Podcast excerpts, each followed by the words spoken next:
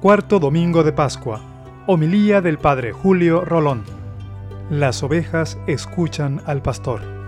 Hoy es el Domingo del Buen Pastor. Ya tantas veces se nos ha dicho y todos los años cuando celebramos el cuarto domingo de la Pascua, pues recordamos a Jesucristo como pastor y que Él quiere perpetuarse, hacerse presente en medio de su pueblo por medio de los pastores, desde el Papa, los obispos, los sacerdotes, a mí, pues nada, sin ningún mérito, que Dios ha querido por medio del obispo estar a cargo de esta comunidad de San Blas de Illesca, de Coamo y para la gloria de Dios. Ya el sábado que viene, el 14 de mayo, cumplo ya 29 años de sacerdote y después 30, si el Señor me da la salud para llegar a los 30 años de ministerio sacerdotal. Y doy gracias a Dios, doy gracias a Dios. Por poco coincide con el domingo del buen pastor, eh, mi aniversario sacerdotal. Y el Señor es bueno. Ya yo sé que el año que viene, el día de mis 30 años, cae el Día de las Madres. Qué mejor regalo, qué mejor regalo que ese. Celebrar a mi propia madre. Que si ella no me hubiese parido, ustedes no tuvieran un sacerdote aquí. Y el parto de mi mamá fue el número 15. Para nacer yo, nacieron 14 primero. Así que y lo digo con mucha alegría. y yo creo que por eso mami está en el cielo. Entonces, y por eso pedimos siempre por los matrimonios jóvenes, ¿verdad? Para que sean generosos a la vida. Y así tengamos las vocaciones que necesitamos. El domingo de Buen Pastor, lo más seguro que mis hermanas y mis hermanos están por ahí, que siempre se hacen presentes en la celebración de la Santa Misa. Y cuando hablamos de, de Jesucristo, buen pastor, inmediatamente la mente se nos va a las ovejas, porque el pastor lleva ovejas. Otras veces, esto es una, predicación que siempre la, he dicho y me gusta repetirla, me gusta repetirla, que somos ovejas. Y, el Señor, ¿por qué, ¿por qué elige que somos ovejas y no otro tipo de animal que, que abundaban en aquel, en aquel tiempo? Porque existían también se podía llevar camellos por el desierto y, alguien los llevaba. Sin embargo, ha preferido las ovejas y tampoco las cabras. Insisto, las ovejas.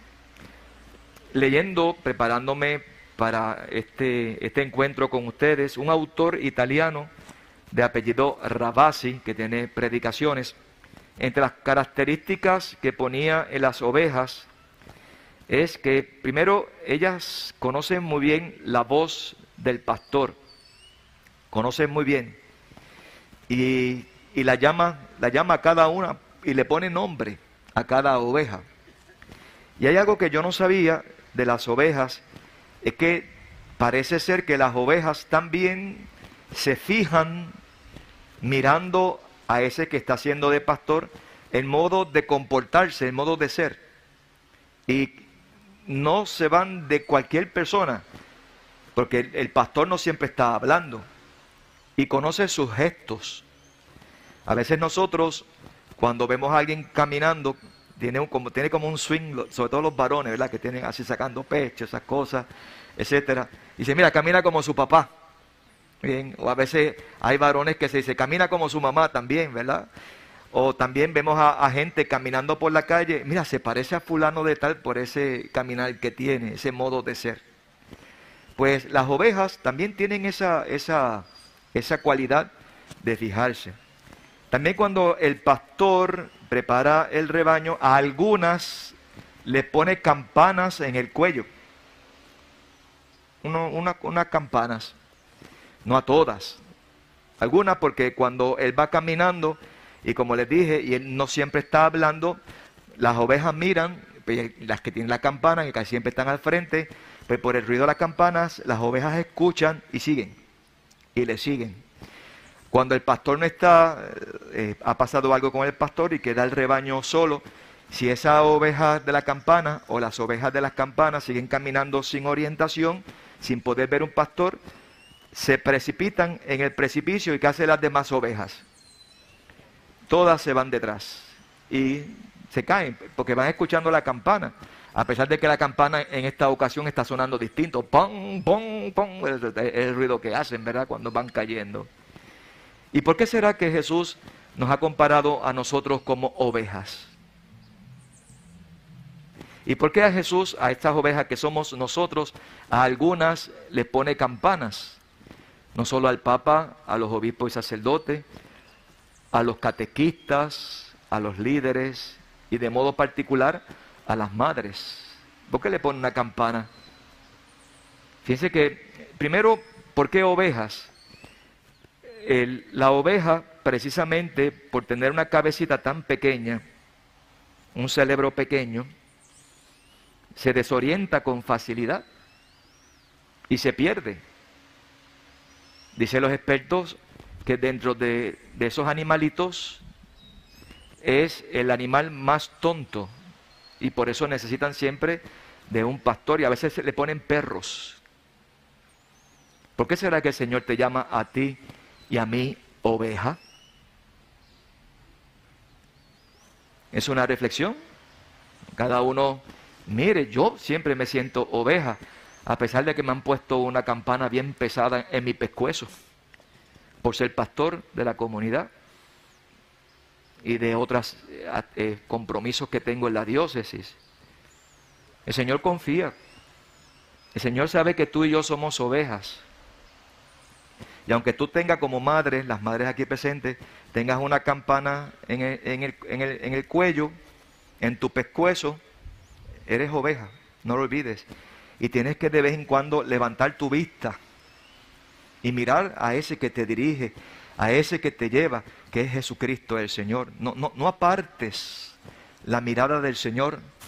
¿Qué dice la oración del alma de, de Cristo? No permitas que me aparte de ti. No permitas que me aparte de ti. Por eso cuando uno mira este breve evangelio que nos acaba de leer Alfredo, el diácono Alfredo, está rico en contenido. Dice Jesús en aquel tiempo, mis ovejas escuchan mi voz y yo las conozco y ellas me siguen y yo les doy la vida eterna. Mis ovejas escuchan mi voz yo cuando tiro la mirada y voy compartiendo con ustedes la palabra, la mayoría, está como bien pendiente de lo, de lo que uno dice. Porque yo sé que aún yo predicando, yo para mí cuando predico encuentro palabras que me fortalecen y también ustedes encuentran palabras que les fortalecen y que las necesitamos. Pues escucha la voz del Señor. Cuando tú miras la primera lectura, tomarla del libro de los Hechos de los Apóstoles, vemos las actitudes de los apóstoles y de aquella primera comunidad cristiana. San Pablo junto con Bernabé estaban predicando y los judíos se, enojaban con ellos. Y, y, tuvieron que dejarlo e irse a los gentiles. ¿Quiénes son los gentiles? Pues tú y yo. Tú y yo somos los gentiles. Tú y yo no somos judíos. A no ser, ¿verdad?, que tengamos aquí un hermano nuestro que haya sido judío y por reflexionar en la fe se ha hecho cristiano. Pero el que no es judío es gentil, es pagano, no pertenecía al pueblo de Israel. Y San Pablo dice, nos dedicamos a los gentiles. Y dice que cuando San Pablo y Bernabé hicieron eso, se enfogonaron contra él y lo persiguieron y tuvieron y lo expulsaron de la ciudad. Sin embargo, los gentiles, tú y yo, escucharon esa buena noticia, se pusieron felicísimos a pesar de que había persecución. Yo soy el buen pastor. Ellas me conocen y siguen mi voz. Y no solo eso, dice el Señor, y yo les doy la vida eterna. No perecerán para siempre y nadie las arrebatará de mis manos. Miren, vamos a ver. Cuando decimos también la oración de alma de Cristo, dentro de tus llagas, dentro de tus llagas, dentro de tus llagas, escóndeme, decimos. Pues Él dice, el Señor dice, y nadie las arrebatará de mi mano. ¿Cómo está la mano de Cristo? ¿Con una qué? ¿Con una qué? Con una llaga, con un roto, las dos manos de Cristo. Y él dice que nadie las arrebatará de sus manos. ¿Por qué? Porque sus manos tienen una llaga, tienen sangre. Y ahí tú y yo estamos. Metidos en esa llaga de la mano de Cristo. La derecha, la izquierda, la que tú entiendas en la que debas estar. Estamos en las manos llagadas de Cristo. Por eso Él nos aprieta y quizás hace hasta que botemos sangre. No es que Él quiera, pero el que se acerca al Señor sabe que se va a encontrar con esa llaga de Cristo. Allí estamos tú y yo, aunque hayan situaciones difíciles. Entonces no pienses tanto en las dificultades que tienen en este momento que muchas veces nos aplastan, que muchas veces nos desesperan. Ciertamente, somos de carne y hueso, pero no podemos olvidar que hay una promesa. Hay un cielo que nos espera. Y eso es lo que nos dice hoy la segunda lectura tomada del libro del Apocalipsis. Dice que hermoso lo que dice, yo vi una muchedumbre que nadie podría contar, de toda nación, raza, pueblo y lengua. Dicen que los puertorriqueños estaban, están en dónde? En todas partes. ¿Ustedes creen que hayan puertorriqueños en el cielo? ¿Quién es el primer puertorriqueño que la iglesia ha dicho que ya está en el cielo? El beato Carlos Manuel. Hasta en el cielo hay boricua. A la verdad que estamos en todas partes, como el arroz y la bichuela. Qué bonito saberlo, que la iglesia haya dicho que un puertorriqueño está ya en el cielo gozando de la presencia de Dios. Y los que están en proceso. Qué maravilla. Por eso, cuando Juan vio, cuando Juan vio esta multitud, allí ya estaba viendo al beato Carlos Manuel. Y si tú y yo somos fieles y luchamos pensando en ese premio, también creo que también San Juan nos vio a ti y a mí, porque estamos en las manos de Dios. Estamos en las manos de Cristo que están llagadas y botando sangre. Por lo tanto, no hay que desesperarse. Por eso el, buen pastor se presenta de este modo y necesitamos pastores así en nuestra comunidad. Jóvenes, varones, escucha, Dios puede ser que te esté llamando. ¿Por qué no? ¿Qué de malo? Ahí tenemos a un diácono que tiene un hijo sacerdote, allí a mi derecha. Tu hijo está, pronto viene para Puerto Rico, tu hijo, ven a acompañarte. Bien, tu hijo que está en Estados Unidos como sacerdote trabajando. Y otros hermanos nuestros. Y ya George, de aquí de Coamo, que se ordena, si Dios quiere, el próximo 28, sábado 28 de mayo. Y tendrá su primera misa aquí en Coamo el próximo 2 de junio, aquí en la plaza, si Dios quiere. Y también Berto en otro momento. El Señor llama, necesita buenos pastores que se entreguen, que se entreguen y den su vida por el Señor. Qué madre orgullosa debe sentirse tener un hijo sacerdote. Qué orgulloso te siente de tener un hijo sacerdote. Qué orgulloso. También las madres, ¿verdad? Que son pastoras en, sus hogares. Esa labor, yo, yo miraba a mi mamá, yo no sé cómo mami lo hacía. Cuando yo nací, perdone que hablen de mi familia, esa es mi experiencia. Cuando yo nací, ninguno de mis hermanos se había casado. Y eran 13 hijos y papi y mami 15.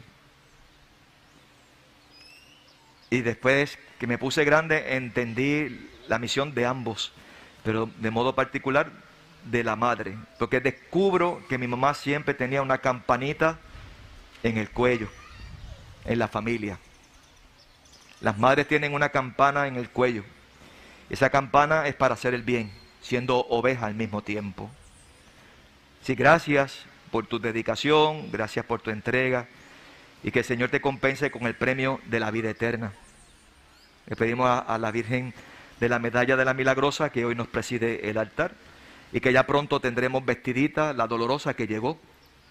Llegó la dolorosa también y vamos ahora en mayo a tener una misa solemne para bendecirla porque la vamos a vestir de blanco porque su hijo ha resucitado. Pidiendo al Señor y a esas madres, a esa madre del cielo que les bendiga a ustedes y les siga dando fortaleza hasta alcanzar el premio eterno. Que así sea.